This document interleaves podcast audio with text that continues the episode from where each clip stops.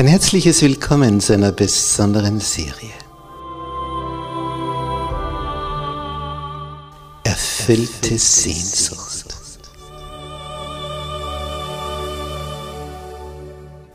Die Welt der Bibel.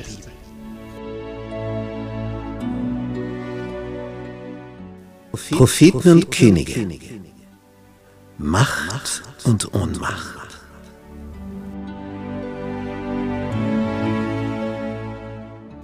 Propheten?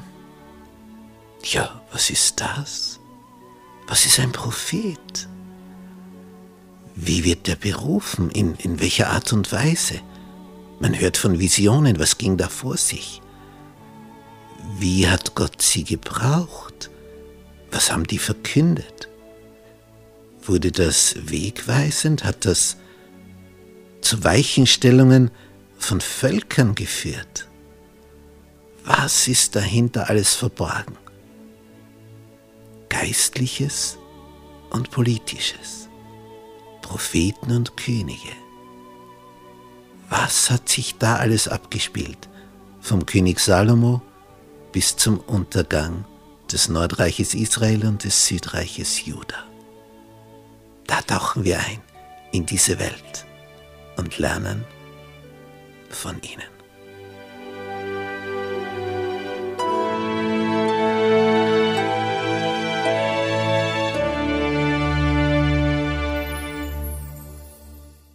Gnade sei mit euch und Friede von Gott unserem Vater und dem Herrn Jesus Christus. In unserer Serie über Propheten und Könige heute das Thema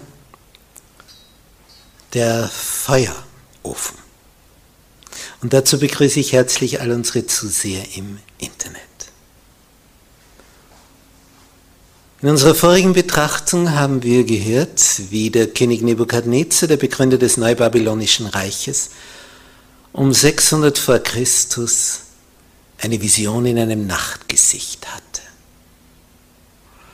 Und die, diese Vision führte dazu, dass der Herrscher so durcheinander war, was das wohl bedeuten könnte, dass er seine Weisesten des Landes dazu aufforderte, ihm die Deutung kundzutun. Und damit er weiß, dass sie die Deutung treffen, müssen sie ihm auch kundtun, was er geträumt hat, bevor er es ihnen sagt. Und das konnte natürlich niemand. Und in seinem Zorn wollte der König alle umbringen, alle Gelehrten. Und Daniel und seine Freunde haben gebetet. Ergebnis, Gott hat dieselbe Vision, dasselbe Gesicht, das er dem König Nebukadnezar hat erleben lassen. Auch Daniel offenbart, inklusive Deutung. Und was hat der König gesehen? Ein Standbild, er das Haupt, also eine Statue von Nebukadnezar, Haupt aus Gold, Brust, Arme, Silber, Bauch, Lenden, Kupfer, Schenkel, Beine, Eisen, Füße, teils Eisen, teils Ton, dann kommt ein großer Stein, fällt dieser Statue genau auf den Zeh, auf die Zehen und Ergebnis, die Statue fällt, zerfällt in tausend Stücke, wird zermalmt, wird wie Spreu auf der Sommerdämme, wie Staub. Nun, Daniel hat erklärt, was diese Reiche bedeuten. Wenn wir hier ein bisschen auf die Landkarte schauen, wir sehen hier eine Karte, wo die Ausbreitung des Christentums so bis 600 nach Christus geschildert ist. Diese Karte ist in etwa identisch mit der Ausbreitung des römischen Reiches. Nun, das, was sich also hier in dieser Vision abgespielt hat, ist hier im Zweistromland am Euphrat. Da hat das stattgefunden. Hier ist das babylonische Reich heutiges Gebiet von Irak und Türkei, Syrien, Libanon, Israel, Jordanien bis hinunter nach Ägypten. Und dieses ganze Gebilde hier, das neubabylonische Reich, von einem Glanz und einer Glorie ohnegleichen. Und Daniel hat gesagt, dieses babylonische Reich wird untergehen und wird abgelöst werden von Medo-Persischen Reich, Silber. Die haben dann dasselbe Gebiet, aber noch weiter hinüber, Iran, Irak bis Pakistan, Afghanistan, was hier gar nicht mehr drauf ist auf der Karte. Das hatte das Perserreich erobert. Danach das dritte, Kupfer. Philipp von Makedonien hatte einen Sohn, Alexander, der mit 18 Jahren und 15.000 Mann losritt, ins Perserreich eindrang, den Perserkönig dreimal besiegte. Ergebnis, er eroberte das ganze Perserreich. Aber auch dieses Reich ging zugrunde. Nächstes das römische Reich. Und das erfuhr jetzt seine Ausdehnung vor allem auch nach Westen über den ganzen Mittelmeerraum. In etwa was hier färbig ist und noch ein bisschen mehr.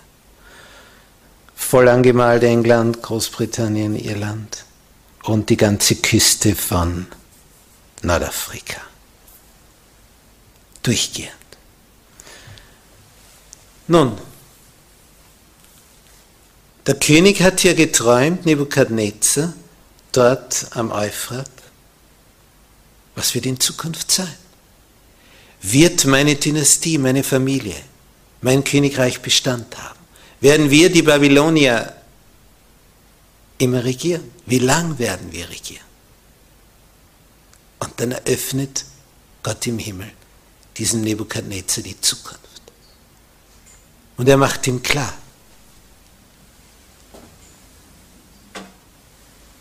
es hat alles ein Ende. Heute ist ein Reich mächtig, morgen ist ein anderes an seiner Stelle. Und es geht immer so dahin, bis dann ein Reich kommt, das nimmermehr zerstört wird. Denn der Stein, der alles zermalmt, wird selber riesengroß und erfüllt die ganze Erde und vergeht nie mehr.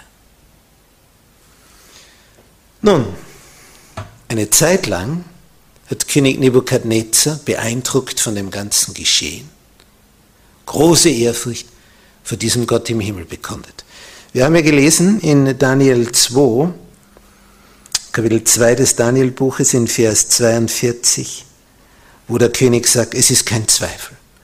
Euer Gott ist ein Gott über alle Götter und ein Herr über alle Könige, der Geheimnisse offenbaren kann.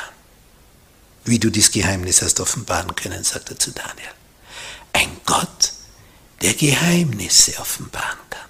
Das war das Klick, aha, Erlebnis.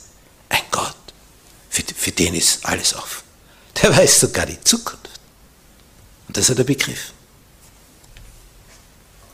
Nun, die Zeit vergeht. Das babylonische Reich wird mächtig, mächtiger, Wohlstand. Stolz erfüllt den Monarchen. Und er hat ja gehört in dieser Auslegung, du, o oh Nebukadnezar, bist das goldene Haupt bei diesem Standbild, bei diesem Traum. Jetzt kamen eines Tages die Weisen des Landes, die, die damals sonst alle getötet worden wären, wenn Daniel es nicht geträumt hätte. Die kommen jetzt zum Herrscher und sagen, oh, du bist doch das goldene Haupt. Und diese Zukunftsvision hat ja bedeutet, wir vergehen wieder. Ja, wollen wir das? Wollen wir, dass Babylon untergeht? Ja, natürlich wollen wir das nicht.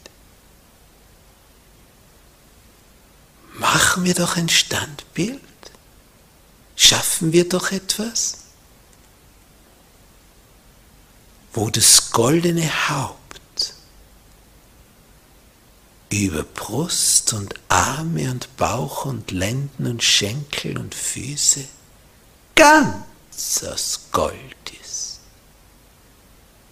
Wir verändern die Zukunftsperspektive. Wer sagt denn, dass wir untergehen? Wir Babylonier, wir leben ewig. Ganz aus Gold machen wir ein Stammbild. Na, Herrscher, was sagst du dazu? Ja, das sind so so Schmeicheleinheiten.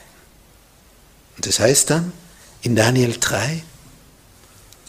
Vers 1, der König Nebukadnezar ließ ein goldenes Bild machen, 60 Ellen hoch. Wie ein Kirchturm.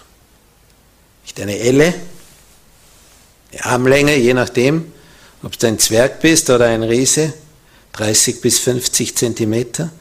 Wenn wir das also mit einem halben Meter nehmen, das Größere, dann wäre das Ganze 30 Meter hoch gewesen, so wie bei uns im Schnitt die Kirchtürme in den Ortschaften. 30 Meter Höhe in der Ebene. Das siehst du weit und breit. Sechs Ellen breit, so drei Meter breit. Also eine sehr schlanke Geschichte. Sehr schlank. Und er ließ es aufrichten in der Ebene Dura, im Lande Babel. Das ist hier sogar angeführt auf dieser Karte. Dura.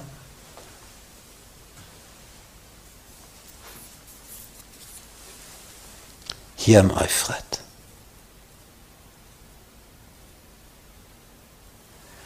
Nun, gesagt, getan. Künstler gibt es. Gold gibt es auch. Also, das Ganze wurde errichtet. Und dann ein Datum festgelegt. Und dann feierliche Einweihung. Ein Festakt ohne Gleich. Vers 2. Und der König Nebukadnezar sandte nach den Fürsten, Würdenträgern, Statthaltern, Richtern, Schatzmeistern, Räten, Amtleuten.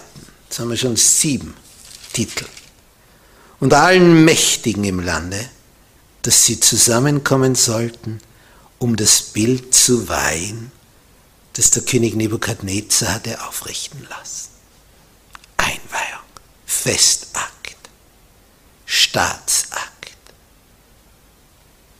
Da kamen zusammen die Fürsten, Würdenträger, Statthalter, Richter, Schatzmeister, Räte, Amtleute und alle Mächtigen im Lande, um das Bild zu weihen, das der König Nebukadnezar hatte aufrichten lassen.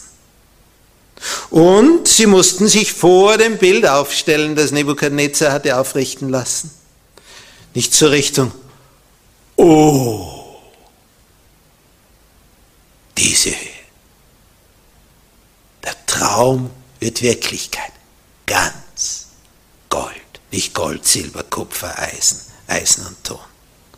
Wir wollen nicht, dass da andere Königreiche kommen. Wir Babylonier, wir existieren immer. Das war die Botschaft. Ja, und dann ist hier ein Herold, der da laut ausruft, es wird euch befohlen, ihr Völker und Leute, aus so vielen verschiedenen Sprachen. So, was wird ihnen befohlen?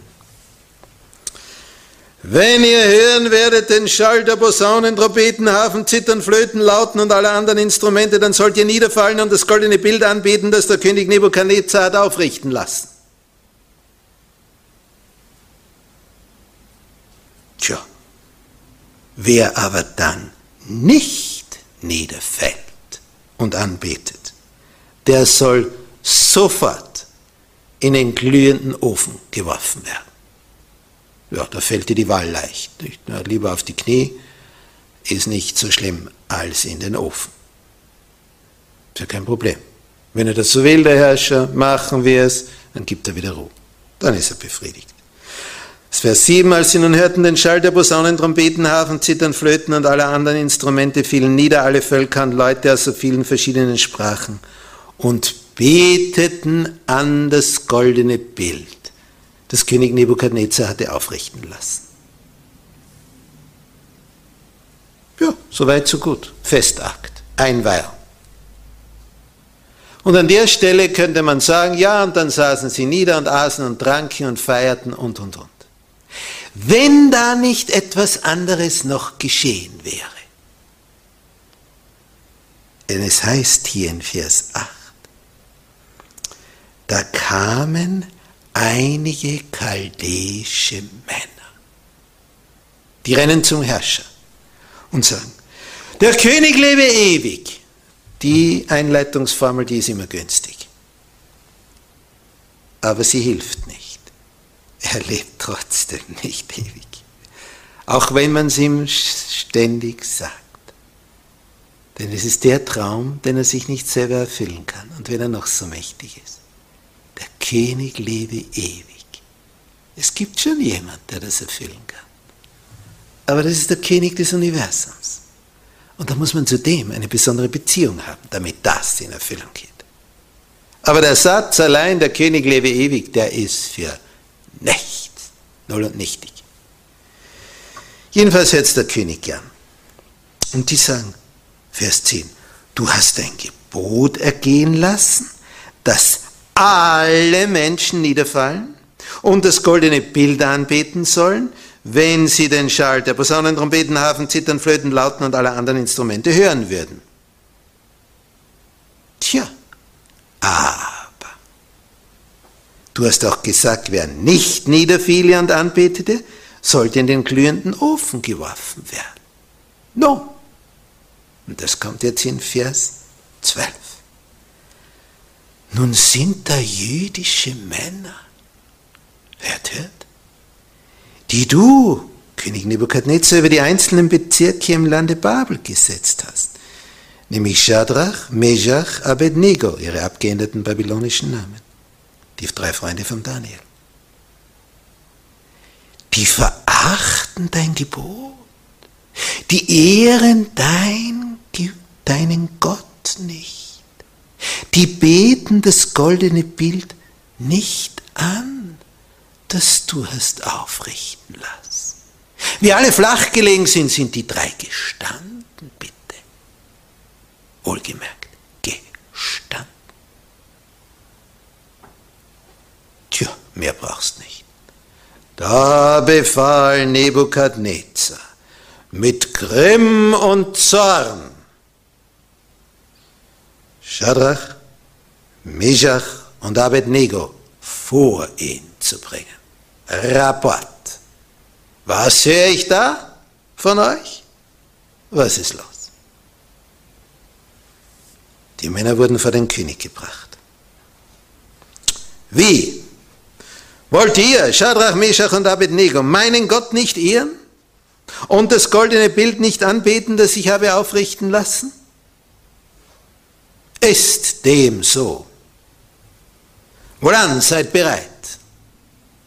Zweite Chance. Sobald ihr den Schall der Posaunen, Trompeten, Hafen, Zittern, Flöten, Lauten und aller anderen Instrumente hören werdet, so fallt nieder und betet das Bild an, das ich habe machen lassen. Werdet ihr es aber nicht anbeten, dann sollt ihr sofort in den glühenden Ofen geworfen werden. Und dann kommt die Hinzufügung, lasst sehen, wer der Gott ist, der euch aus meiner Hand erretten könnte. Ich bin hier der Chef. Aber er gibt ihnen eine zweite Chance, denn er möchte diese Spitzenleute nicht verlieren. Die sind ja super, die sind ja zehnmal klüger wie alle Weisen und Wahrsager und Zeichenteuter in seinem Reich. Also er möchte ja nicht töten. Er möchte, dass sie ihren Gehorsam bekommen. Und dass sie tun, was er ihnen sagt. Und dass sie sein Bild anbeten. Ihm geht es um Gehorsam. Er will ihn nicht töten. Er will den Gehorsam erzwingen. Und hier, bei diesen dreien, beißt er offensichtlich auf Granit. Denn, was sagen die drei? Es ist nicht nötig, dass wir dir darauf antworten. Psch, das ist eine Aussage. Wenn unser Gott, den wir verehren, will, dann kann er uns retten. Der König hat ja gesagt, lasst sehen, wer der Gott ist, der euch aus meiner Hand erretten könnte. Sie sagen, unser Gott kann, wenn er will. Wenn er will, kann er uns retten. Aus dem glühenden Ofen und aus deiner Hand, o oh König, kann er retten. Er kann's. Wenn er aber es nicht tun will, Wir wissen ja nicht, ob er es tun will oder nicht tun will. Er kann es jedenfalls, wenn er will. Aber wenn er es nicht tun will, so sollst du dennoch wissen, dass wir deinen Gott nicht ehren. Wow, die trauen sich was.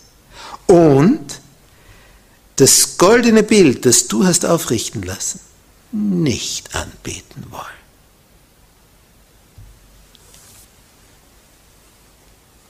Alles klar, sagen die? Volle Konfrontation. Voll. Der Herrscher explodiert. Nebukadnezar kann es nicht fassen.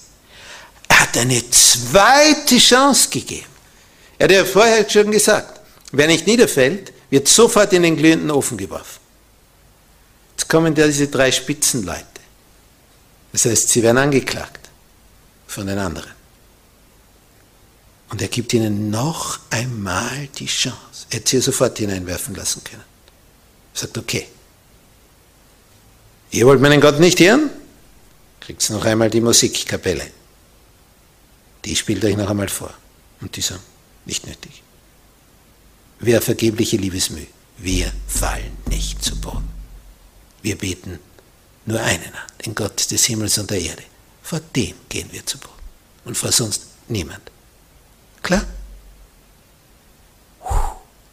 Das ist das Todesurteil. Vers 19. Einem Herrscher zur damaligen Zeit ins Angesicht zu sagen, wir tun das einfach nicht, was du sagst. Dann wirst du tot. Damit alle anderen rundherum wissen, oh, es ist besser, man tut, was er sagt, sonst stirbt man in der Minute. Da wurde Nebukadnezar voll Grimm. Und der Ausdruck seines Angesichts veränderte sich gegenüber Shadrach, Meshach und Abednego. Der Ausdruck seines Angesichts veränderte sich. Die Formulierung ist bedeutsam. Bis dorthin war er noch sehr gnädig gesinnt. Er hat ihnen eine zweite Chance gegeben, weil er sie so schätzt. Aber jetzt ärgert er sich noch mehr, dass er ihnen eine zweite Chance gegeben hat. Hätte er sie gleich in den Ofen geworfen. Und er ist so zornig. Der König befahl, man sollte den Ofen siebenmal heißer machen, als man sonst zu tun pflegte. Das war also eine Hitze, wo der Ofen selber dann schon mitschmelzt und brennt. Vers 20. Und er befahl den besten Kriegsleuten, die in seinem Heer waren, also nicht irgendwelchen. Es kommt die Elite-Einheit. Denen befahl er, Shadrach, Meshach und Abednego zu binden und in den glühenden Ofen zu werfen. Sie werden gefesselt. Da wurden diese Männer in ihren Mänteln, Hosen, Hüten, in ihrer ganzen Kleidung, so wie sie waren, gebunden und in den glühenden Ofen geworfen. Pah, die haben sich was getraut. Die haben Widerstand geleistet und damit ihr Leben verwirkt. Vers 22. Weil das Gebot des Königs so streng war, schürte man das Feuer im Ofen so sehr, dass die Männer, die Shadrach, Meshach und Abednego hinaufbrachten, von den Feuerflammen getötet wurden. Die, die die drei hineinwarfen in den Ofen, waren tot außen. Außen waren sie schon tot. Aber die drei Männer, Shadrach, Meshach und Abednego, fielen hinab in den glühenden Ofen, gebunden, wie sie waren, gefesselt. Wenn du gefesselt wo hineingeworfen wirst, Allein der Fall ist schon genug. Und der Herrscher will sehen, wie sie zu Asche werden und wie sie sich da winden, damit alle in seinem Königreich wissen, einem König Nebukadnezar gehorcht man, sonst geht es einem genauso wie diesen. Und wie der Herrscher in diesen Ofen blickt, man hat hier also Sichtzugang, Vers 26. Da entsetzte sich der König Nebukadnezar. Der sitzt auf seinem Thron, beobachtet. Er fuhr auf und sprach zu seinen Räten, haben wir nicht drei Männer gebunden in das Feuer werfen lassen? Was antworten die? Ja, König. Ja, aber ich sehe Vier Männer. Vier statt drei. Frei im Feuer umhergehen. Und sie sind unversehrt. Und der vierte, der da jetzt noch dazugekommen ist, der sieht so aus, als wäre er ein Sohn der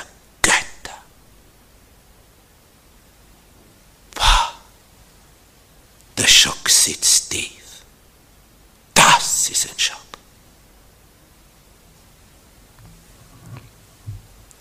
Und Nebukadnezar trat vor die Tür des glühenden Ofens und sprach, Schadrach, Meshach und Abednego,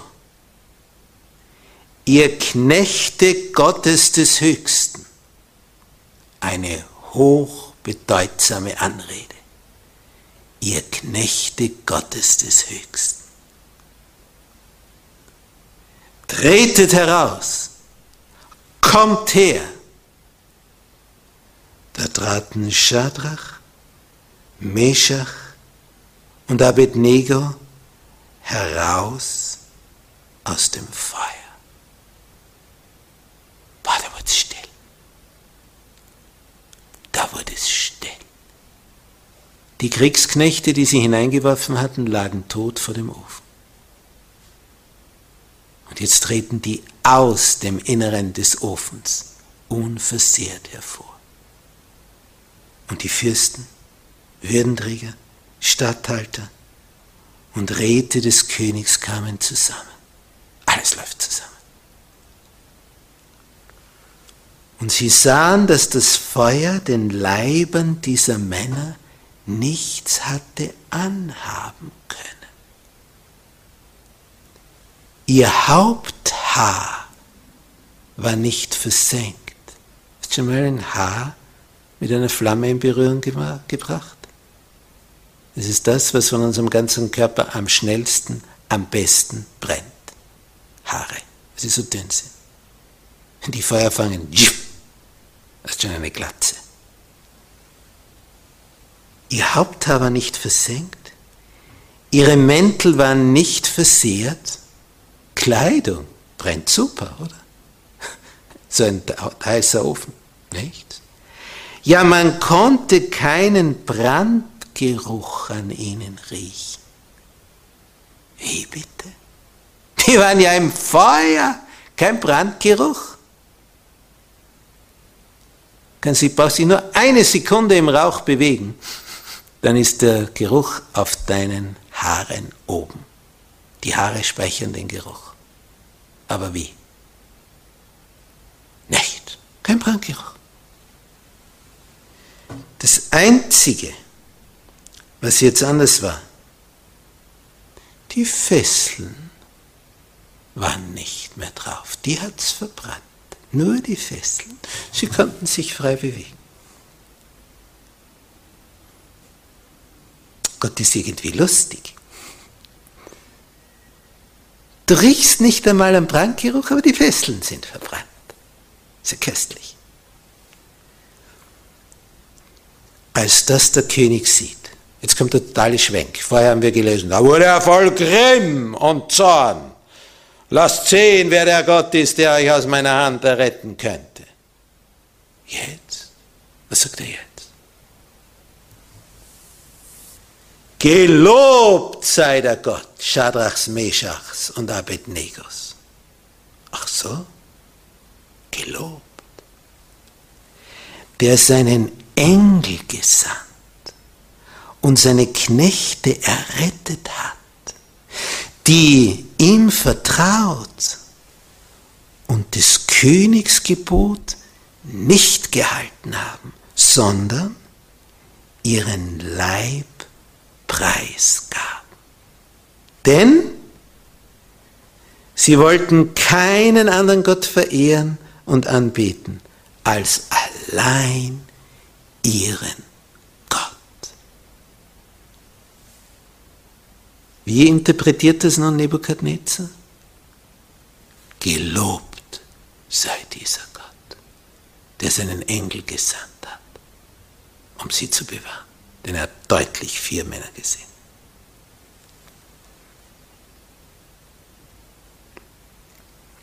So, und das ist jetzt typisch, wie ein Herrscher agiert. Vorher ins Feuer mit ihnen. Und jetzt wieder ein Gebot, ein Erlass, ein Befehl. Sind immer gewohnt anzuschaffen, die Herrscher. Vers 29. So sei nun dies mein Gebot, wer unter allen Völkern und Leuten aus so vielen verschiedenen Sprachen den Gott Schadrachs, Meschachs und Abednegos lästert, der soll in Stücke gehauen und sein Haus zu einem Schutthaufen gemacht werden. Den Satz kennen wir schon. Das hat er schon denen gesagt, die den Traum nicht deuten können. Die sollen in Stücke gehauen und das Haus zum Schutthaufen gemacht werden. Was hat er vorher gesagt, nachdem der Traum gedeutet und kundgetan worden war? Das ist ein Gott, der Geheimnisse offenbaren kann. Das sagt er jetzt. Es gibt keinen anderen Gott als den, der so erretten kann. Gelobt sei dieser Gott. Kapitel davor, euer Gott ist ein Gott über alle Götter. Er kann Geheimnisse offenbaren. Jetzt, der kann erretten aus dem Feuer. Oh. Man merkt, das Gottesbild für Nebukadnezar beginnt zu wachsen. Dieser Gott wird immer größer. Der kann Geheimnisse offenbaren. Der kann aus dem Feuer erretten. Und er hat Anbeter, die sind nicht in die Knie zu zwingen. Die sind treu. Aber wie? Liebe sterben die, bevor sie die Treue zu diesem Gott kündigen. Das, das macht auf den König einen tiefen, tiefen Eindruck. Und wieder für eine Zeit lang, das ist der Gott. Wehe, der, es lästert irgendjemand diesen Gott. Da überschreitet er schon wieder seine Kompetenz und will schon wieder alle da in die Richtung zwingen und sagt, wenn das einer macht, den bringt er um. Und er hat ja gesagt, alle haben sich vor ihm zu demütigen und sich vor ihm zu beugen. Und was tut er jetzt? Und der König, Vers 30, gab Schadrach, Meshach und Abednego große Macht im Lande Babel. Sie wurden in den Ofen geworfen und so manche Neider werden sich schon gedacht haben, da werden jetzt drei Spitzenposten frei, um die man sich bewerben kann. Die wurden tatsächlich frei. Aber nicht, weil die im Feuer verbrannt sind, sondern weil sie höhere Positionen bekamen. Sie stiegen in der Karriereleiter. Sie bekamen große Macht im Lande Babel. Sie wurden befördert, aufgestiegen. Sie hatten vorher schon große Macht und jetzt kriegen sie noch größere Macht, steigen noch einmal höher. So tief ist der Herrscher beeindruckt. All das, was er jetzt hier erlebt hat, hat den Herrscher in seinem Denken geprägt und verändert. Er hat begriffen, da ist ein Gott, den habe ich noch nicht gekannt. Und der hat Anhänger, Nachfolger, die haben eine Treue, das habe ich auch nicht gekannt. Und was mich bei der Geschichte am meisten verwundert, als er die vier Männer im Feuer umhergehen sieht, sagt er, der vierte sieht aus, als wäre er ein Sohn der Götter.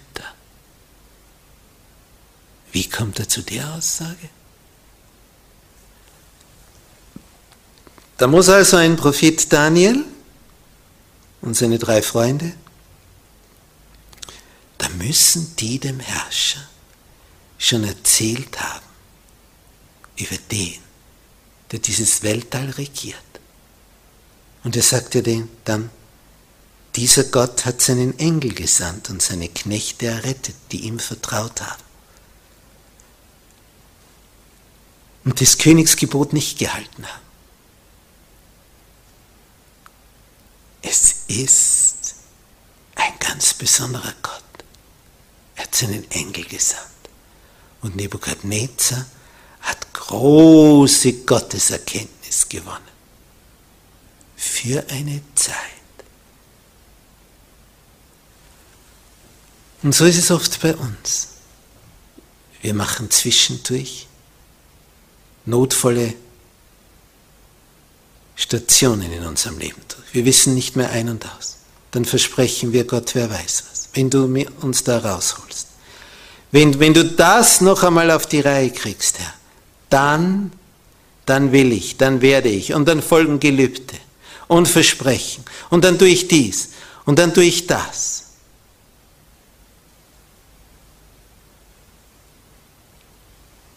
Und wenn es dann tut, dann sind wir eine Zeit lang total berührt. Und eine Weile später wieder alles im alten Trott. Und so sollte es auch bei Nebukadnezar sein.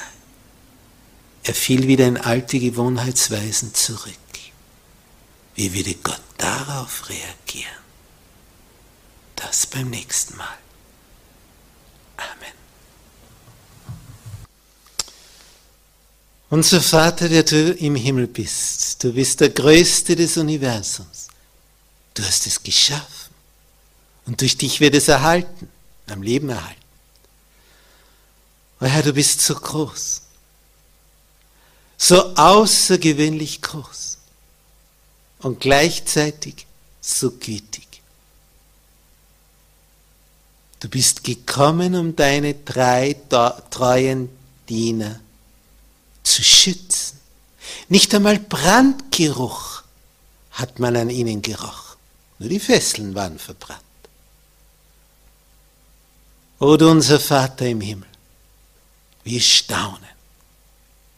Wo ist ein Gott wie du, der so erretten kann? Du bist der Einzige. Drum beten wir dich an. Du großer, wunderbarer Gott, der du unser Schöpfer bist.